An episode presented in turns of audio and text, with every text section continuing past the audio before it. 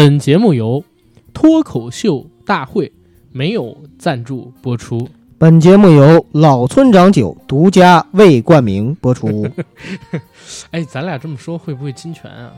怎么侵权了？未冠名不是人家哦，对，未冠名，对对对对，行。Hello，大家好，欢迎收听我们这期的硬核电台，我是主播阿甘，大家好，我是小九。非常高兴又能在空中和大家见面。嗯，这是我们硬核电台的最新一期节目。是的，这期节目呢，我们和大家来聊一聊刚刚上线的腾讯自制综艺《脱口秀大会》第二季。嗯啊，当然了，也不可能说不只是聊聊脱口秀大会嘛，大家也熟悉我们这个电台的调性，聊着聊着就跑题了，对吧？我们跟大家聊一聊脱口秀这种形式，对吧？因为之前我还学过一点点脱口秀，跟这个北托的西江月老师，我们俩还有微信，我上过几节他的课。嗯后来我是觉得这种模式吧很难，最起码你要在国内做很难，做好很难，市场也很小，所以就没坚持下去，还是坚持我这个相声跟电台的老本行。现在脱口秀大会已经上了两期了，是吧？两期。啊，该上第三期了。我跟九哥稍微看了看，第一季我是没看过，只看过一点点片段。第一季你看过吗？第一季我看了，啊、嗯 o k 看了多少？是全看还是呃，应该是差不多全看了吧。OK？嗯那咱们就可以来聊一聊这个脱口秀大会嗯，跟脱口秀这种喜剧形式了。好，对吧？好，那我们这期节目呢是由广告商赞助的，赞助的是哪一位广告商呢？就是硬核电台的付费节目啊。这位广告商非常的带感，他的公众号叫硬核班长，嗯大家可以在那个微信上面搜索一下，关注到硬核班长之后呢，回复关键词，他会给你这个付费节目链接，或者说你在硬核班长公众号底部菜单栏里边点听班长，就会有付费节目的选项，进去就可以了。他们呢是每周一早上十点会固定更新一期付费节目，大家在这公众号上听也行，或者说到某个嗯。杨贵妃爱吃的水果 FM 上面去下载也没有问题。感谢啊，硬核班长爸爸的亲情赞助，对于我们这个小小的硬核电台，感谢感谢金主爸爸，感谢感谢金主爸爸，这是亲爸爸。这是亲爸爸，对对，嗯，好，咱们来进我们今天正式的节目。嗯那既然说要聊脱口秀大会，跟聊这个脱口秀这种娱乐形式，肯定得给大家先普及一下这两个东西是什么，对吧？先说说脱口秀，脱口秀呢，我就别按什么所谓的维基百科、百度百科了啊，说一下我理解。脱口秀在我的认知里边，其实就是美式单口相声啊，它是一种节目的表演形式。这种节目形式是以语言表现为主的，可以是一个人，也可以是多个人。多个人可以是跟大家对谈，跟观众互动，也可以是嘉宾跟嘉宾之间对谈。一个人呢，就是说通过自己的表述给大家念一些单口相声，念一些单口笑话，让大家开心。这其实就是在我认知里边比较简单的一个脱口秀的理解。然后脱口秀这种形式呢，跟单口相声又不一样。单口相声可能说熟悉咱们这个传统曲艺的朋友们知道，要求的传统功底比较多，比如说什么呃打、念儿、柳儿之类的东西，它都得有。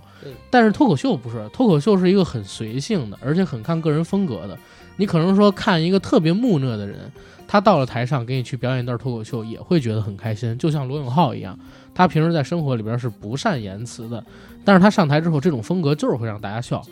又或者说，你看岳云鹏，其实岳云鹏他不是一个传统的相声演员，他在传统的相声演员之外，他有点像脱口秀演员，因为他上了台之后只是做个表情，大家可能说都会笑，啊，但是呢，他说相声的话功底又没有那么好，所以我更偏向于把他理解为一个喜剧演员，然后但是他会相声，而不是说他是一特别出色的相声演员，会演喜剧。这是我对脱口秀的一个理解吧。那脱口秀大会呢，实际上是国内最早一批专注于挖掘脱口秀表演人才的这样的一个综艺节目真人秀。这个真人秀呢，是由李诞，然后作为主发起人，还有他们那个公司作为幕后制作方进行制作的，跟腾讯视频联合出品。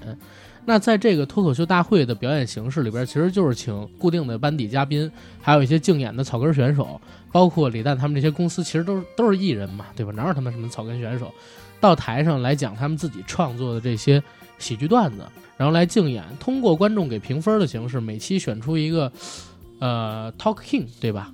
然后类似于就是吐槽大会那样的一个形式的节目，这种节目在国内到目前为止啊，体量还是比较小的，它的观众群体也是比较少的，而且到去年跟今年我们看到的一个数据表明，其实好像也不是很火，对对吧？所以，我们今天想跟大家聊聊这个节目，还有脱口秀这种形式，它的局限性在哪儿？为什么现在有很多人好像开始在尝试，但是始终没做起来？是的，这个相对来说还是一个很小众的圈子吧，甚至比摇滚圈、嘻哈圈还要小。对，嗯，呃，前两天我跟阿甘呢一起参加了一个播客节，大家也都知道，在播客节上呢，我们也遇到了一个脱口秀的艺人吧。那个老师姓田，所以我们管他叫田老师。他呢是嗯每周日的时候都会在我们播客节那个场地，就是朝阳那边的一个小剧场七十七创园，然后举行自己的这个脱口秀的节目。据说票呢卖的已经算是比较好了，基本上也就是不到十个人每场。所以说现在这个脱口秀的这个商业环境可以说还是非常低的。对。这个田老师所谓卖票卖的非常好，是怎么样？只能说卖个二三十张、三四十张，对，就已经是卖的很好的了。然后现在国内的做脱口秀的地下团体挺多的，你像我之前学过一点脱口秀，跟谁学？跟这个北京脱口秀的创始人西江月老师。嗯，他当时呢是在张自忠路附近的一个酒吧，就是我当时看那个呃不成问题的问题那个粗剪版那个酒吧，当时我看了在二楼。然后他去讲脱口秀，包括招一些人嘛。哎呀，我看了两期，北托其实是一个很知名的，在国内做脱口秀的这样一个圈里的一个群体了，类似于没火之前的五加五在街舞圈那种水平，就是在行业里边挺大的。但是呢，出了这个圈几乎没多少人认。他们那边卖票的标准，我告诉大家，可能说卖出一百五十张票就已经是哎呀非常非常好的一个数据了。票钱基本上就是一百来块钱一张，贵的话有两三百块钱的时候，但是坚持了很多年，现在基本上才微微开始有盈利，还是因为吐槽大会跟脱口秀大会这种节目出来之后，呃，大家开始关注到脱口秀这一块了，他们才开始赚点钱。之前的话，处境还是蛮艰难的，最起码一六年我认识西江月老师的时候，他好像是刚刚拉到钱融资。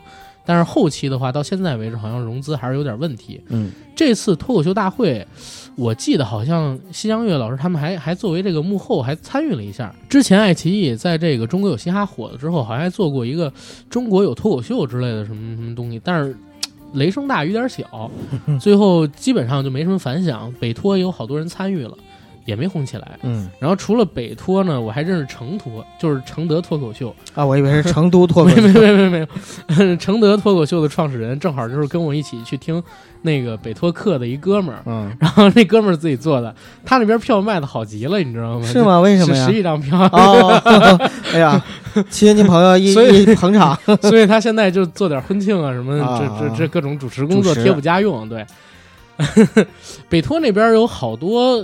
到那儿兼职去演出的艺人吧，呃，去表演脱口秀。其实目前在国内啊，我知道的卖脱口秀卖的最好的票的群体是谁呢？是大山，说相声那个大山，加拿大的那个大山。大山自己有一脱口秀叫《大山砍大山》，嗯啊，那个还是挺有意思的，因为大山本身就是一个加拿大人嘛，嗯，他自己用中文说这个脱口秀，本身大家就会觉得先天有优势，嗯，而且呢，他这个语境也比较有意思，他又对西方跟中方这种语言环境吧比较熟悉，学过相声，而且是系统性学习的。嗯，大山之前我在看他网上的一个段子的时候，我没到现场去看过，我在他网上看一个段子的时候，他说特好玩一点，说中国人跟。加拿大人什么时候才会趋同？就是都在骂美国人的时候，他会开这种玩笑的段子。但是其实国内的脱口秀的，呃，场馆里边，如果是国人演员来表演脱口秀，关于政治的讽刺还是比较少，因为他们怕录像啊等等东西。对，基本上要不然就是拿自己开涮，要不然就是拿性开涮，嗯，要不然就是拿现在一些社会热点开涮。现在也学会了，就是跟老郭学的，也会拿自己家人开涮。嗯，对，但是。但是大家也都知道，喜剧的要素其实就是打破传统、打破规范嘛。嗯，性、宗教、政治。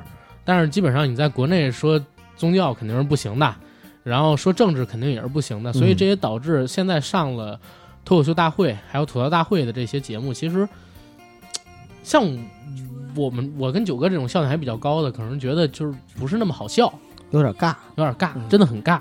这种形式在国内很难推广，反而。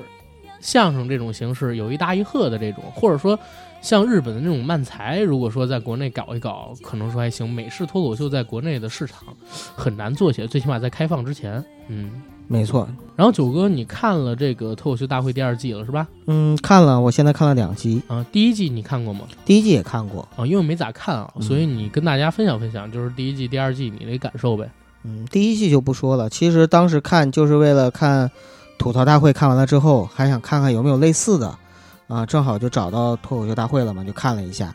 其实说白了，换汤不换药，啊，都是一样的。然后我就想说，最近看的这两集，就是第二季新的这个脱口秀大会，可以这么说啊，就是第一集呢看的时候，我觉得跟之前没有什么太大的区别，也没有什么新意。人员呢还是他们的那些老人，都是他们公司签约的那些艺人啊，对啊，什么奇葩说也有他，脱口秀大会也有他。吐槽大会也有他，但是让我欣慰的点是哪儿呢？就是上一季吐槽大会的这个冠军庞博，熟悉这个这几个综艺节目的人应该知道我说的是谁。他呢，竟然在一开始的开放麦就没有上，啊，就被王建国给 PK 掉了。是啊，然后第二个让我欣慰的点呢，就是哎呀，这次池子终于不用上了。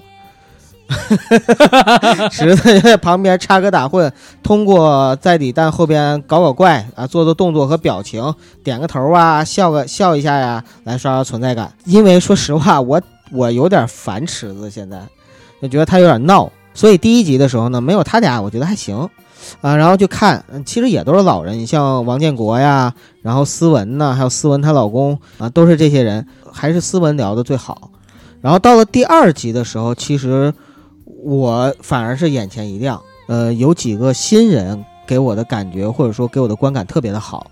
第一个呢是有一个号称是厂花的，叫小慧，这姑娘一看就是一个就是，呃，没有什么舞台表演经验的比较新的新人。他呢很热爱脱口秀，然后平时呢也会做一些线下的那种开放麦，然后去表演。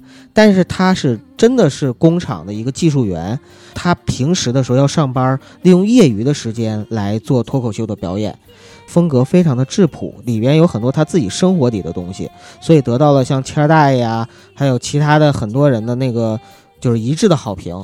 最后呢也。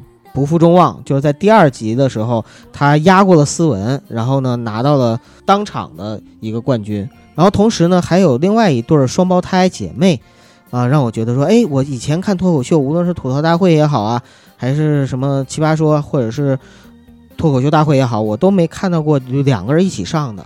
然后这次这个是，呃，严一严月啊，两个双胞胎姐妹竟然一起上了脱口秀，这个他俩说话就很像是漫才嘛。就阿甘刚才讲到的日本过来的那种形式，结果就在我刚刚感觉完之后，竟然真的有一对儿就打着漫才的旗号过来说脱口秀了。嗯，也就是说，实际上在脱口秀大会第二季啊，李诞他们还是想兼收并蓄一下。你包括你想请那个于谦儿，著名的相声演员来做这个领笑员，或者说点评师，其实说实话也是想。跟相声嘛对比或区分，然后呢，又在选手中呢加入了慢才这样的一个特色，其实也是想跟大家说，就是脱口秀它实际上是可以更加广义化一点的。嗯，所以第二集我看完之后，我还是对第三集反而有了期待。我在想第三集还有没有新花样，有没有新人能给我一些新的东西。其实脱口秀大会这样的一个形式，我认为，嗯。可能也是出自于李诞他们的这个喜爱吧，对，然后才做的。其实国内做脱口秀做的还蛮多的，只不过大家很多人并不知道它是脱口秀，或者说并不把它归类到脱口秀，或者说做了没多久就消失了。嗯，比如说之前我觉得国内做的很好的脱口秀有什么？大鹏嘚不嘚？嗯，之前是一个脱口秀节目，然后王自健的今晚八零后脱口秀其实算是第一个打出了脱口秀旗号的。然后脱口秀节目是的，而且也是在众多的脱口秀节目里边收视率最高的。当时王自健不是自称比这个周立波要强无数，当然我也是这么觉得啊。后边呢还有金星脱口秀，啊，也其实做的还行。金星秀是吧？啊，对，金星全名不就是金星脱口秀吗？嗯。然后金星、梁欢，呃，他们两个人相当于是怎么讲呢？反正就是自己做的挺开心的时候，突然之间就不能做了。嗯，然后王老板那个我不知道是怎么回事，反正也是停掉了嘛，对吧？王老板这个是不是因为李诞、王王建国他们都出来自立门户了？这个我不知道，咱也别猜测人家那个。后边其实还有我认为的，比如说相声脱口秀的，呃，之前说那大鹏嘚不嘚儿，因为大鹏转型了嘛，嗯，他不做主持人了，也就不算了。还有一个其实是暴走大事件，嗯，暴走大事件其实也是一个脱口秀节目，哎，对，没错，对吧？然后暴走大事件就是王尼玛一个人站在台上嘚不嘚嘚不嘚嘚不嘚，也会调侃一些政治时事热点、娱乐圈的新闻。然后暴走大事件的那些梗，其实我觉得蛮有意思的。嗯甚至我觉得，如果暴走大事件里边那群编剧去脱口秀大会里边发展发展，可能会做的比脱口秀大会更好。嗯对吧？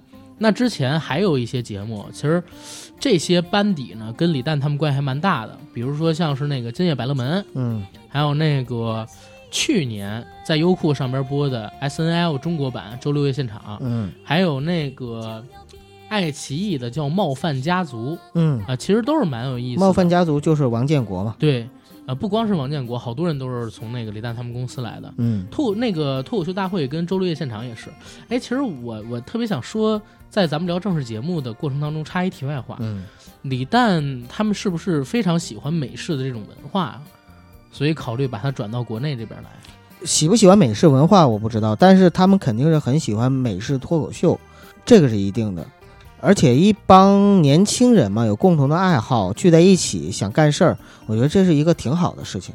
其实九哥这个问题，我为什么要问你啊？因为这涉及到一个很大的问题，啥问题呢？因为其实看脱口秀，跟脱口秀在没做成脱口秀大会跟吐槽大会之前，最主要的这群受众是谁呢？其实是大学生，嗯或者说是嗯留学生，或者说是受过比如说高等教育的这一票人总之很年轻啊、总之很年轻，嗯，这不光是年轻，真的是受过高等教育的这票人。嗯因为早期的时候，脱口秀这个概念只存在于国外，而且基本上都是美式脱口秀，或者说欧洲那边也会有一些脱口秀节目，但是听的人很少。我上学的时候听的脱口秀是什么呢？要不然是鸡毛秀，嗯要不然是大卫莱德曼，要不然就是柯南秀，基本上就是这种。然后我身边所有知道脱口秀的人，都是像我这样的学生，或者说已经毕业但是上过大学的。嗯他们听脱口秀，要不然就是为了学英语，要不然呢本身就是热爱电影这种文艺什么乱七八糟的东西，看的好莱坞电影比较多，然后经常会刷里边一些演员，发现他们可能说在周六夜现场啊，或者说在哪儿演出演过出，然后又追过去看这些所谓的脱口秀，而且当时这些脱口秀在国内几乎没什么市场。就是学生在看，嗯然后现在转到国内，其实就遇到了一个很大的问题，除了像《暴走大事件》这样本地化，然后做的特别成功，非常接地气，其他的所有的脱口秀，包括咱们现在看到的脱口秀大会，很偏美式，然后又转成中国的话，因为有很多的题材是不能说的。刚才我说政治、喜剧、性，对吧？性可以拿自己开涮，但是你说政治，还有这个宗教啊，政治、宗教性。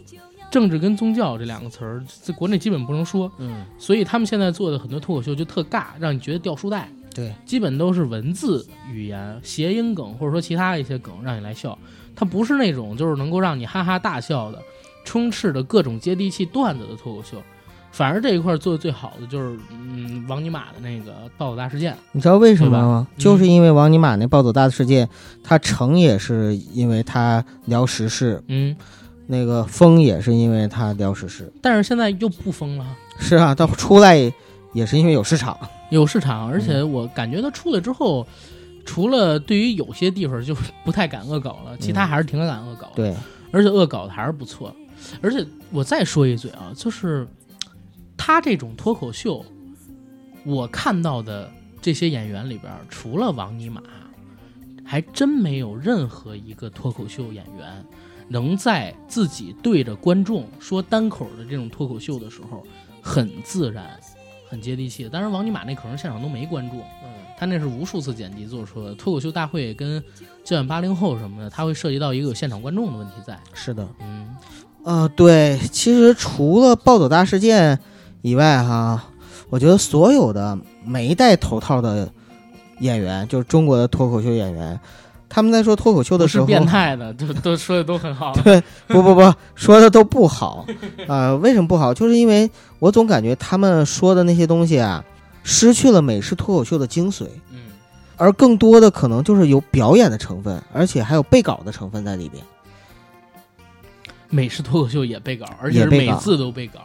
字字都是稿字。字都是稿。嗯嗯，因为无数次有人在那个现场看脱口秀的时候拍到提词器，嗯发现那个提词器上边告诉你头该怎么转，都会写的很清楚，你知道吗？好吧，是我浅薄了。没有没有，这这个东西，因为美国是这个习惯，嗯，哪怕你全背一下，或者你有临场发挥，他也都会给你这个所谓的为了稳一点嘛。对嗯。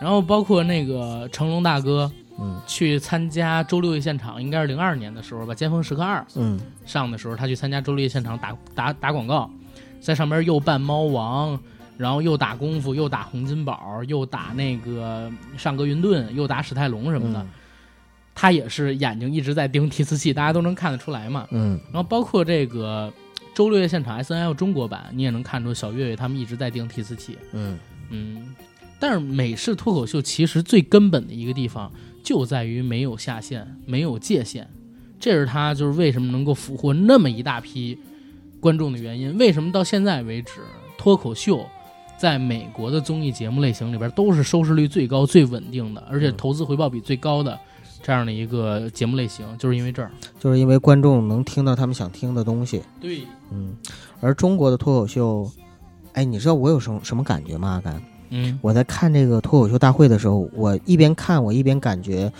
他们真的是一个小圈子的自嗨。导演和导播啊，他会不断的去剪辑，比如说其他选手的表情、反应，包括就是说哪个梗什么的，立刻就是其他选手就说，哎，这个不错，这个怎么着？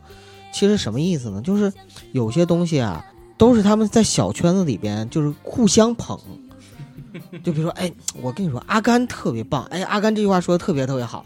完了，阿甘所以下次再参加活动的时候，九哥你千万别捧我什么我是你见过北京最努力的孩子什么的，我听太多遍了，你也别这么说了。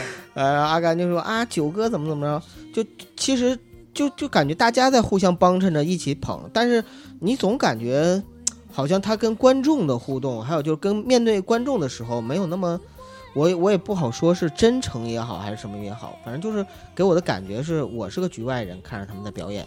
因为像这种脱口秀的节目，我我不我对别的我不了解啊，嗯别的因为都是现场观众，你能看到观众，然后你在这个脱口秀大会跟吐槽大会上边，你能特别明显的看到什么呢？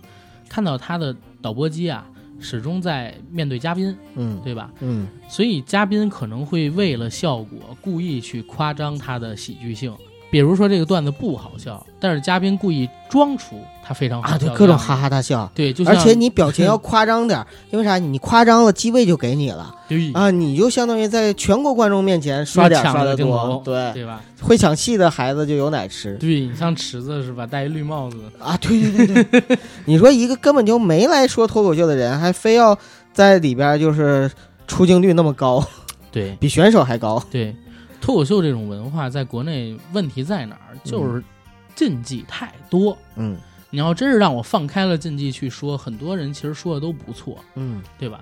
但是又涉及到一个观点，我现场我看了很多，就是下边的表演。你说那个田老师我没看过，嗯，但是北托的我看了好几场。哎，那卡姆你看了吗？呃，我看了，我看了啊他的脱口秀里。对，就是其实吧，田老师就像是低配版的卡姆。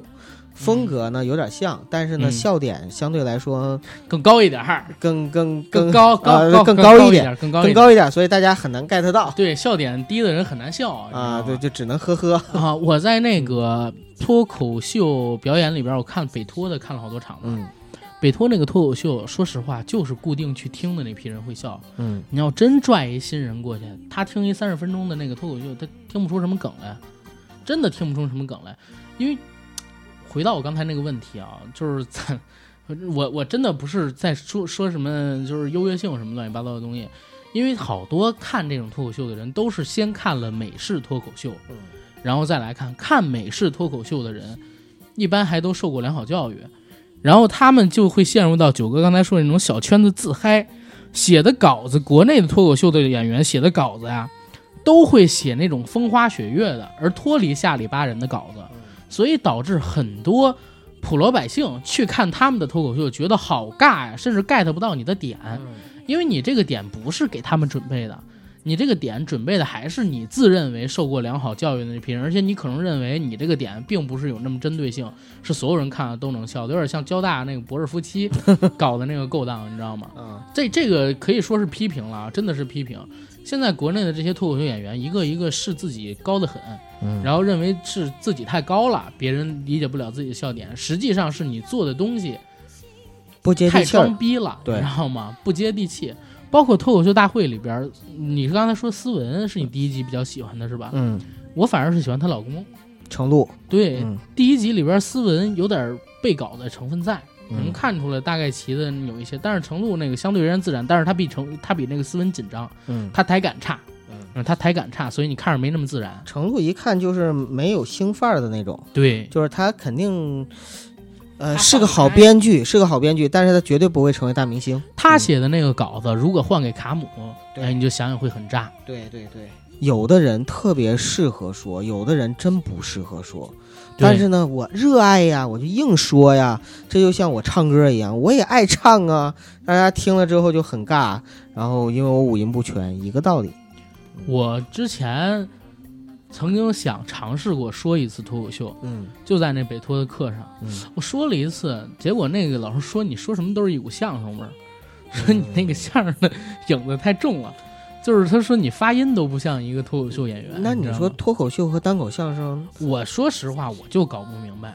对呀、你说我能让人笑，我一个人去表演，然后我也没稿子，这不就叫脱口秀吗？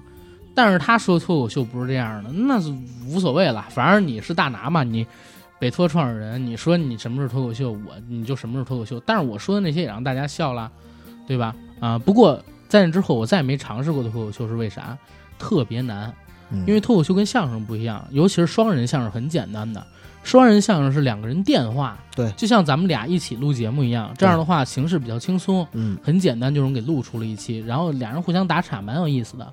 但是单人的脱口秀特别难，哪怕你写了稿子也很难。一个人在面对观众的时候，怎么带节奏很难的。嗯我之前说那个呃公开演讲，好像是有一次我忘了哪期节目了，当时我是在那个哪儿叫就是东三环大望路挨着温特莱背后的一个酒店河桥励志，好像是他那儿有一个六七百人还是七八百人的大厅，那个厅的排座是一层一层往上码，嗯最后一排的人最高。然后舞台是最低的，你知道吗？嗯，舞台就比那个第一排稍微那么矮那么一点点。有点像讲公开课那大教室，就是那种公开课。啊我跟你说，在那个环境下讲脱口秀，非常让人恐怖，因为你 一抬眼，那群人是乌压压的在天上看着你，你知道吗俯？视你，那个压力感特别大。嗯然后他讲这种脱口秀的形式，你必须得准备一个特别精的稿子，而且得去卡节奏。这么多人看着你的时候，你很难免会紧张，然后你节奏感你就忘了，嗯所以很难的。所以这次播客节，他说你要不要讲一脱口秀，我就拒绝了。嗯就是在这儿，因为我能料料到，就是去讲效果也不好。嗯后来听九哥给我的反馈，确实大家讲的都不好。是，这种形式可能说本身就没什么太大的意思，嗯对，在国内很难做吧？嗯，我认为是我们的听众不好，就是我们观众不好。因为讲脱口秀的时候，我们下边那些都是属于是粉丝啊，但是不是真正的就是听脱口秀的那些听众啊。如果是那些听众的话，肯定就臭鸡蛋呀、拖鞋呀、西红柿啊，就全都往上撇了。其实啊，最害怕的是啥？最怕没有反应的人。嗯，你真扔拖鞋，可能都行。对，还有节目效果哈、对呀、就是讲脱口秀最怕的就是你讲的好，讲的坏都没反应。嗯。你要是讲的坏，下边骂，注这证明他们在听，你知道，而且他们懂。完全没反应的是代表第一他们不懂，嗯。第二他们可能都没听，你知道吗？嗯。他们要听的不是这个代表，所以这个脱口秀这种形式，你就想吧，想在国内推广，任重而道远。是任重而道远。嗯这也是我不管喜不喜欢，但是我还是挺佩服李诞他们的一个原因，嗯哼，就是因为他们确实是对中国的脱口秀发展有贡献。嗯，哎，但是我最近不是在看那个圆桌派上一期，我也说到了，嗯就是王晶嗯去参加圆桌派那期，他讲了好多喜剧的东西嗯，啊，我觉得特别有启发感。哎，讲一讲，分享一下。嗯，首先是他讲这个他跟周星驰之间的关系啊，嗯但是这可能就偏电影了，我也稍微带一嘴。他说，一个好的喜剧导演一定要碰上一个能够承载自己创作能力的喜剧演员。嗯如果你找不到这样一个演员，而且两个人的契合，呃，而且两个人的三观跟思维不是很契合的话，很难做出优秀的喜剧作品。窦文涛他们就问说：“那您之前有过这样演员吗？”王晶说：“有一个时间阶段啊，我跟周杰什么周杰伦，有一个时间阶段，我跟周星驰两个人的这个契合感是非常强的，嗯想的很多梗是一致的。”然后他们又问：“那后来为什么又不在一起了呢？” 王晶就笑笑说：“因为他也想当导演嘛。”其实也因为这个，而且到后边的时候又说到一个事儿，就是刚才我说到的喜剧要攻击规范，嗯，就是我听了王晶的节目，然后听说的，对吧？对。其实你看啊，王晶也好，李立池也好啊，嗯他们的嗯喜剧偏屎尿屁。对，星爷的喜剧呢，其实是无厘头。很多人呢会很容易就把屎尿屁和无厘头混绑在一起，嗯，就混淆起来了。但实际上是不一样的。呃，屎尿屁就是说我整一些低俗的，或者说那个就硬隔着你的东西，或者你看着之后，就像王晶讲到的，说，呃，一个小胖子被几个人打，你在旁边看着，你也会哈哈大笑，这就叫屎尿屁。而无厘头呢，是你看的时候，你可能也会哈哈大笑，但是你会突然之间发现，哎，这讲的不就是我吗？就是它会有一个映射在里边。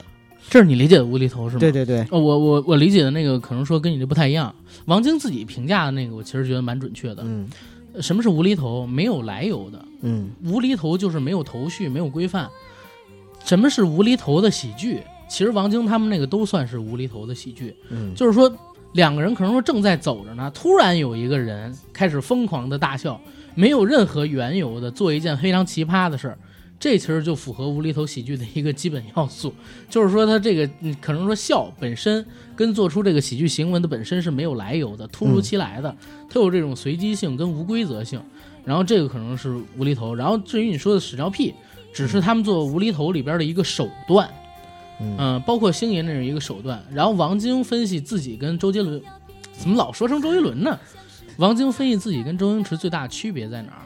就是周星驰他的戏，他不是一个呃通过剧情等等等等的东西推动的喜剧，周星驰的喜剧是通过动作去推动的，王晶是通过一个文字去推动的。就比如说演员的台词，嗯，所以你看周杰伦早，为什么老是周杰伦？因为啥？你心里没点逼数吗？我不知道，说那个王晶跟周星驰两个人合作的那些戏，嗯，你能想起来很多，就是王晶当时借由周杰伦的嘴说出来的台词，你就别说周杰伦了。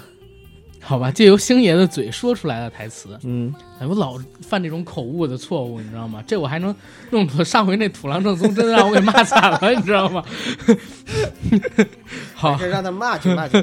嗯 这听听好了啊，这习惯听我们硬核电台的阿甘老口误啊，这个大家别放在心上啊。嗯啊，话走了不走，不是话多了不走嘴，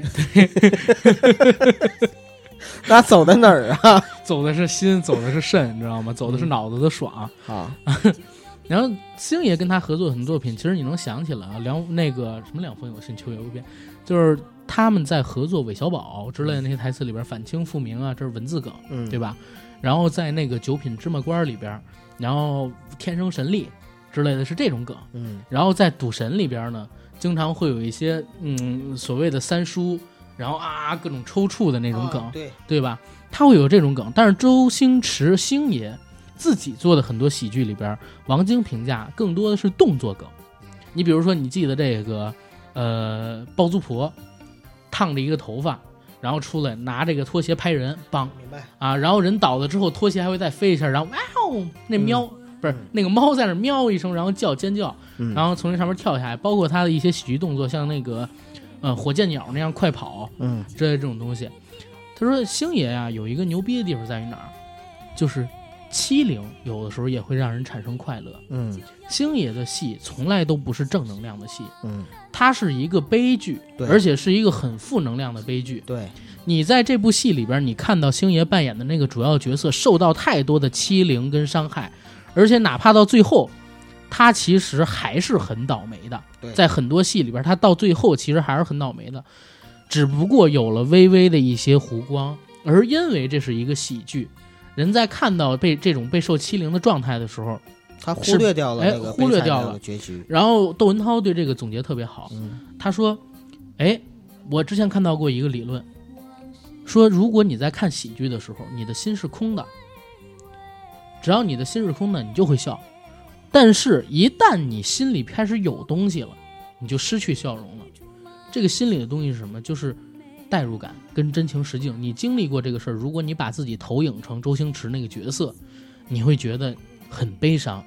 但是因为你看到他是周星驰，你看到他在台上以一个喜剧演员的身份去被打岔、被嘲笑，你会觉得哎呀太好笑了。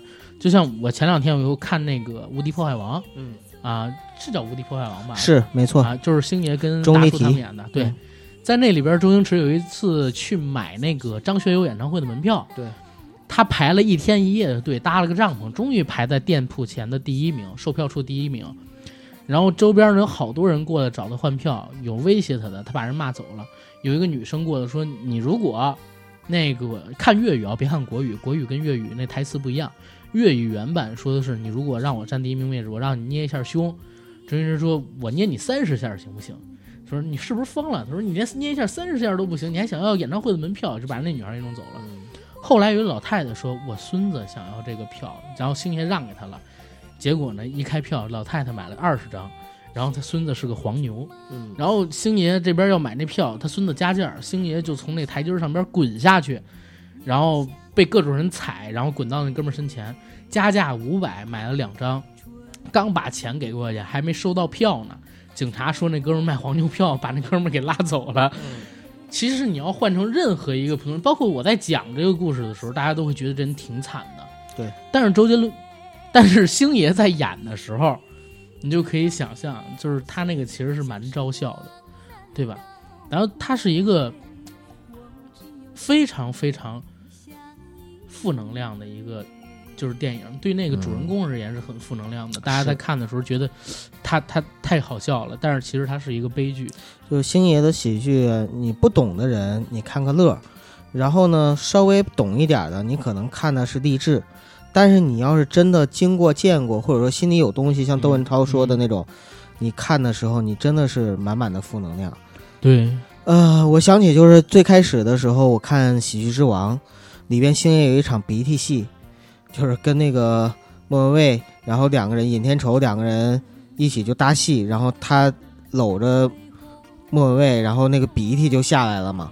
那块其实演的时候，大家看着都觉得特别搞笑，但是如果再映射到他后面，就是再次试镜的时候，把剧本已经都呃就是背下来了，全背下来，然后还就是有了各种各样的心理准备和心理分析，嗯，然后写的上。结果人家告诉他这个戏又换给了大哥，啊，然后然后这个是一要剧本依依不舍，然后那个星爷说说我啊星仔说说我能不能我能我啊尹天仇说我能不能那个就是换男二号男二号我也很理解。不行有人了。男三号不行有人了啊最后能不能给我个有台词的角色说行，然后找了一个有台词角色，三句台词，然后星爷就随着那个念啊台词的时候，我啊，你，你还是走吧。嗯，还是走吧。就其实这个表演的时候，就是他遭受了多少东西，努力的付出，无数的白眼儿，每次盒饭的时候，达叔给他的那种冷眼和冷嘲热讽，呃，各种欺凌，那叫那叫什么？叫拍戏现场的霸凌，就遭受了各种各样的霸凌。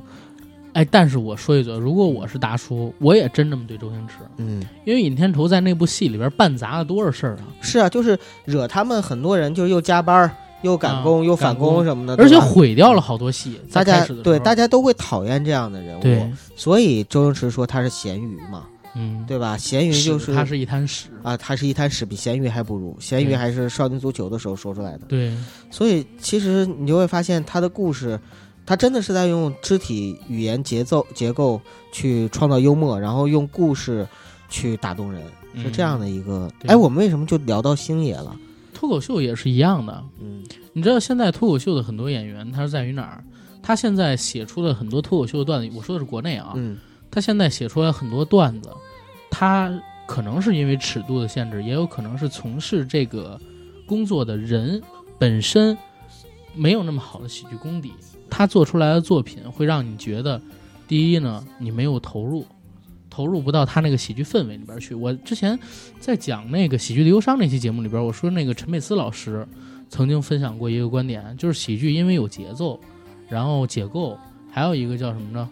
嗯，节奏、解构、错位，对吧？节奏是最重要的。如果观众陷入不到这个节奏里边去，你说什么他都不笑。对，对，包括悲剧表演也是，如果观众进不到你这个节奏里边，他看见你在那哭，他不会跟着一起哭。对。但是现在很多的这个，嗯，国内的脱口秀演员吧，因为他们做的这个本子跟稿子，在我看来都很很垃圾，所以几乎不会有人陷入到他们的那个节奏里边去。但是我们为什么提到星爷？星爷如果说把他那一套，然后也拿出来做本子写脱口秀，我觉得也能吃得开。可能吧，嗯因为我觉得生活很重要，就是无论做任何的文艺创作，其实生活积累都是非常非常重要的。很多脱口秀演员，中国的脱口秀演员，我们在看到他的表演的时候，会发现他的词可能会有一点小小小的才华，但是呢，这些才华都是抖出来的，而不是说他真正的生活积累出来的。我为什么很喜欢小慧？就是因为小慧她在说脱口秀的时候，虽然在舞台经验上面、表现力上面还显得稚嫩一些，但是她里边所有的东西都是她生活中的，比如说她讲到她爸爸，讲到她在工厂的生活，就这些东西都是生活化的、真实的东西，所以呢，她的笑几乎每一个我都能接得住，啊，我我就觉得中国可能更多的是欠缺这种。愿意把自己的生活就真正的赤裸裸抛弃开，去跟大家去分享的这样的演员，脱口秀演员。当然了，也是因为这需要一定的勇敢，因为你剖析自己是最难的，你要解构，你要解构自己，然后把自己真实的东西可能以一种丑态展现出来，那不是每个人都能做得到的。呃，我其实，在你刚才说这个话题的时候，我就一直在想，嗯很多国内目前的演员想来想去，其实说白了，我还是真觉得沈腾站在一个高度上，嗯，然后其他的演员站在另外一个高度，当然星爷本身站在另外一个高度上啊。对，啊、现在沈沈腾还真的是很不错的。我觉得星爷我们就不谈，因为他封神了。对然，后我们就还是说现在就是人界的事儿。只要星爷现在不演自己的电影，应该很难从神坛上走下来。对，对，嗯然后接着来说这个沈腾啊，我我为什么会这么说？如果沈腾搞这个脱口秀，我觉得也会不错，嗯因为我看过他这个《王牌对王牌》，嗯对吧？在《王牌对王牌》里边，我记得有一期是这个言承旭来，沈腾跟贾玲他们两个人在一起，然后做的。贾玲是言承旭的小迷妹嘛，嗯然后各种吹这个 言承旭的彩虹屁，啊、各种聊骚言承旭，还给言承旭，呃，带了一张自己二十岁时候的那种瘦的照片儿，然后活在过去中的贾玲。然后然后撩完了言承旭，言承旭没反应，贾玲儿哎呀特别害羞，又跑到沈腾这边儿抱着沈腾哥哥，你看言承旭，然后那个沈腾突然笑里的说：“你们看，最后不还是得乖乖回到我身边吗？” 他这种极致的梗啊是蛮有意思的，而且因为之前我还还想说一点啊，就是喜剧演员啊，一定要有生活经历，而且最起码是穷过、苦过的生活经历，要不然你很难理解，就是现在社会上边普罗大众或者说底层那群人，他喜欢的东西是什么？要不然你的喜剧永远是隔层的，嗯，绝大多数人理解不了的。为什么说这个做穷人的喜剧有赚头？你做富人的喜剧，绝大多数人他理解不了那些梗，但是你做穷人的喜剧，富人像在看笑话，穷人呢，因为他经历过，他有代入感，他也知道吗？他也能笑。就是他实际上最普罗大众的，永远都是最低贱的那些，嗯你知道吧？然后喜剧就偏偏是这样的一个东西。反正我现在如果说嗯想创作喜剧的话，我感觉我就做不出来。我不是那种特别好的喜剧演员跟喜剧的创作者，因为实在是太难了，而且我放不下。是一个是放不下，一个是呃，其实沉不下心也是一个问题。生活里边你觉得特别好玩有意思的人，他都是爱接话，然后他脑子快，接下茬儿接得好。哎，我我知道一个哥们儿，嗯啊，不是哥们儿，姐们儿。我最近在手机上呢开了一个呃记事本儿，上面有个话题叫“彬彬语录”，就是我打算把他平时说话我觉得搞笑有意思的这个话我都给收集收集起来，将来呢可能会用得上，或者放在段子里啊，或者怎么着？为啥呢？因为他就是属于那种，就我是属于那种特别不会说东北话的东北人。他呢是我们老家的，他呢是说东北话说特溜，每一句话都像演小品，就那种。那天我被他逗笑是什么呢？他说：“哥，咱明天一起做饭吃吧。”就一帮人。我说：“行啊。”没有。吃枣。我说：“那你做啥呀？”他说：“那我做一个咖喱鸡肉炖土豆子吧。”我当时就觉得特别笑。我说这话一点味儿都没有。啊，但是他当时说的时候特别有感觉，就是咖喱鸡肉本身是一个偏西式的菜，然后或者说偏那个就是，就比如说那个鸡肉咖喱，鸡肉咖喱是偏那个就是怎么说呢？就西餐里面不都有吗？那种去印度菜就得了呗，还西餐。反正西式的，但是关键是他后边接了一句炖土豆子，就是鸡肉咖喱炖土豆，这很正常。但是他说的是炖土豆子，然后用用我们东北话说出来，就是那味儿一下就出来了，就感觉有一种莫名的喜感，你知道吗？就我觉得，就像他们这种人，哦，可能我没见过那姐们儿，但是我你但是九哥，我说一嘴啊，得罪你的话，咱们俩认识这么些年了，我一直认为你的笑点很清奇，你知道吗？对对对就我，经经常有的时候理解不了你的笑点，是是是，我确实是一个挺清奇的人。对，但是就是他那个，就给我的感觉是什么呢？就是我我始终觉得像他那种孩子，我总跟他说说，哎呀，你真的是不去不去演小品可惜了。就哪怕说出一句话来，他说话就跟沈腾一样，就是说出一句话就自带笑点，别人就同样一句话，我说没感觉，他一说，大家觉得怎么这么可乐呢？他说的节奏感好，哎，而且东北话嘛，就他把东北话精髓说出来。什什么精髓？榨菜炒肉丝，不是，就是一种让你让你怎么听都像小品的味儿。好吧，好吧。嗯然后接着接着来说这个呃喜剧创作这一块儿啊，就是很多人都是话赶话对，啊，接话让你觉得它很好玩儿，但是他在做这个段子的时候缺少什么呢？缺少能让他接话的那个前提条件，嗯所以他很容易断感，他写不出来那种特别有意思的段子。我就属于这样一个人，你要让我写正常的一个东西好写，喜剧的话，我第一我放不开，我还老有还有老有端着那种感觉。嗯然后呢，你让我写这个段子，我本身呢我没法做出这样的一个点来，可能就是话接话觉得很好玩，是一个好主持人，但不是一个好的喜剧创作者。嗯，但是主持人很多都是至少会说点脱口秀啊。对对会说都会说，知道吗？背固定的段子就行。然后，但是呢，想就是随机上去咔咔咔就能说的太少太少了，国内。啊、反而你咱们最近也在看一些这个，呃，你现在还有看美式脱口秀的习惯吗？嗯，有的时候会看。啊，嗯因为我我老看啊，看那个，因为因为我现在还看那个金毛秀之类的东西，那真是常天天看。然后还有那个周六夜现场，追了好多年，在那个戏里边，那些卡司，在我看来真的都是高人达人，而且他们不光是用这个念的段子呀，他们每个人都是很奇葩的人。你像走出来的艾迪·墨菲，嗯，走出来的那个呃，金凯瑞是从那里边走出，好像也在里边就是当过固定卡司一段时间。然后还有那个亚当·桑德勒、本·斯蒂勒，他们都曾经在那个《周六夜现场》里边演过。你看走出这些喜剧大拿，对吧？他们的表演风格可不光是说段子而已啊，尤其是这个金凯瑞啊，金凯瑞是靠自己的表情跟肢体也红起来了。当时有人评价说，如果回到默片时代，只有五个电影演员能红，里边说了一个是成龙，一个是金凯瑞，啊，他们俩是如果回到默片时代，现在活着的演员里边谁能红，然后红的非常厉害的就是他们俩。对，啊，因为他们俩就是纯粹靠肢体跟语言，不是纯粹靠肢体跟动作，然后还有表情，就可以让大家很开心很开心的去笑。对，啊，所以其实蛮有意思的。咱们聊这个喜剧创作，然后聊聊这个脱口秀未来的一个看法，包括这个脱口秀大会未来的一个看法。嗯。你看好他吗？嗯，我还是愿意被呃，我还是对他抱有希望的。嗯，呃，为什么？因为我觉得在脱口秀大会第二季里边啊，我看到了一种他们想要去更多的发掘新人的这样的一种野心。嗯，其实这个本身就很好啊。一个综艺节目，你不光是为了收视和效果。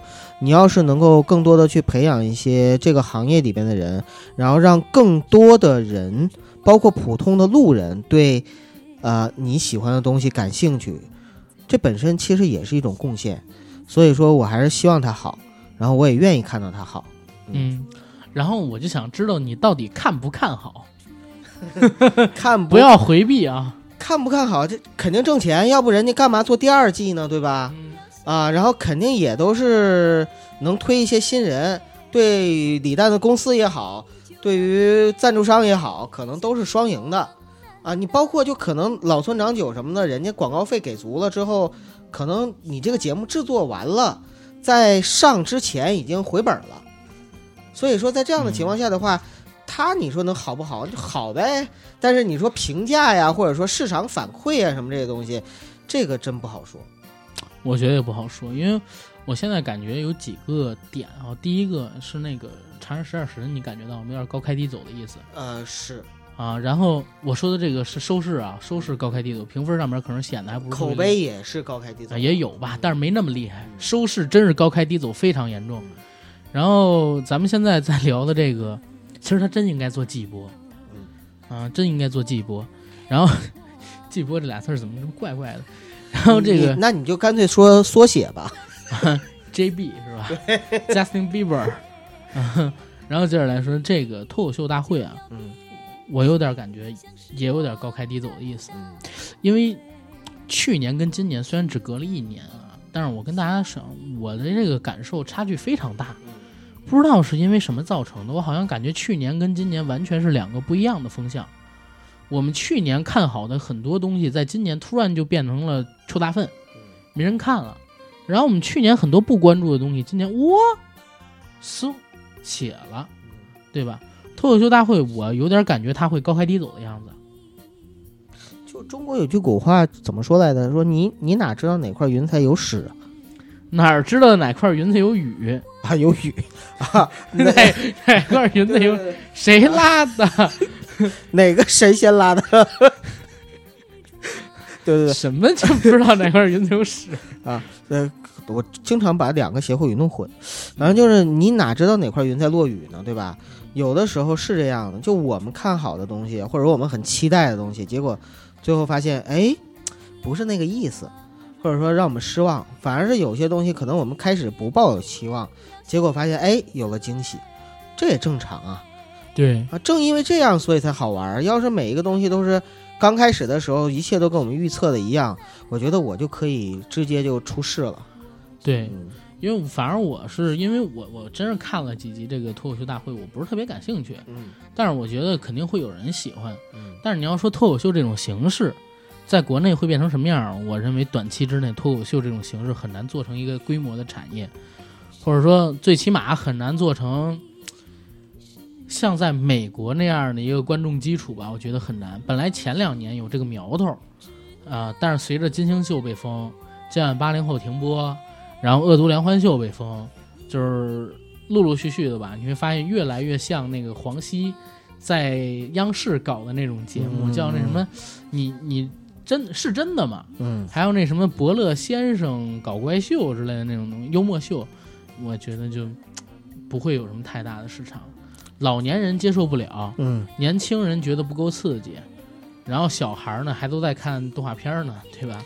哎，你说有没有这种可能？就是他要发展的话，他只能在地下先默默的发展几年，已经在地下发展好多年了。就再转入更深层的一个地下，比如 就比如说，就是那在那个八宝山，那种，就是比如说你进去之前必须把手机全没收，然后呢，房间里还有信号屏蔽干扰器。你你觉得那有谁会去啊？对吧？我觉得还是会有人去，在在公墓公墓，然后在下边办一个那个什么地下室，然后就是说一些那种就是刺激的，然后那个呃，就反正电视台不让我放我。我我告诉你啊，嗯呃，王晶有一句话说的特好，嗯说在中国有的时候不是说政府不让你说，嗯而是宗教、政治、老百姓就不会让你说，嗯包括性，嗯老百姓就不会让你打破这个规范。嗯这个并不是说老百姓自我禁锢或者说怎么样，而是中国本身就是这样的一个民族，你知道吗？民俗吧，对，就是大家的那种民风就是这样的，我们就不就是比较规范对就。就比如说说白了，真的就是比如说把一个特别像西式非常 open 的东西，或者呃不是东西啊，就是比如说女士吧，就在我面前，可能我自己就会觉得不自在，会不会有这种情况？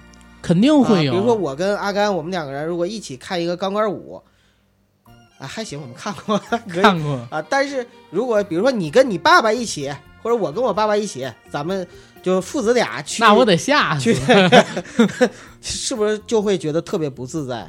呃，其实那真不会，很多人觉得不会。但是很多人我要是跟我我要是跟我妈一起，我会觉得很不自在。啊，对对，跟妈妈、啊跟啊父亲的话，其实没什么，反正就就啊就还是中国在这方面毕竟偏保守一些。就是一个本身咱们就是一个比较保守的民族嘛。对对对，嗯，也没必要改变，我觉得没必要改变。每个民族有不同民俗，对对吧？嗯什么每个民族有不同民族，每个民族有不同的民俗，有不同的文化，这个没有必要全盘西化，嗯还是要保持各自民族文化独立性，对对吧？咱们国内传统曲艺也不错呀，对吧？对脱口秀是他们那边传统的，嗯为什么就是非要把它做大做强呢？当然，当然做好也行对，啊，老百姓喜闻乐见的还是相声嘛，我觉得相声做好就挺好。百花齐放也不错。对嗯，行，那咱这期节目说到这儿吧。行，没问题。然后感谢我们这期的金主爸爸硬核班长、嗯付费节目的赞助，欢迎大家到硬核班长公众号上面回复关键字，或者说点击自定义菜单下方的这个听班长，然后收听付费节目。谢谢大家，再见。哎，每周一早上十点付费节目不见不散。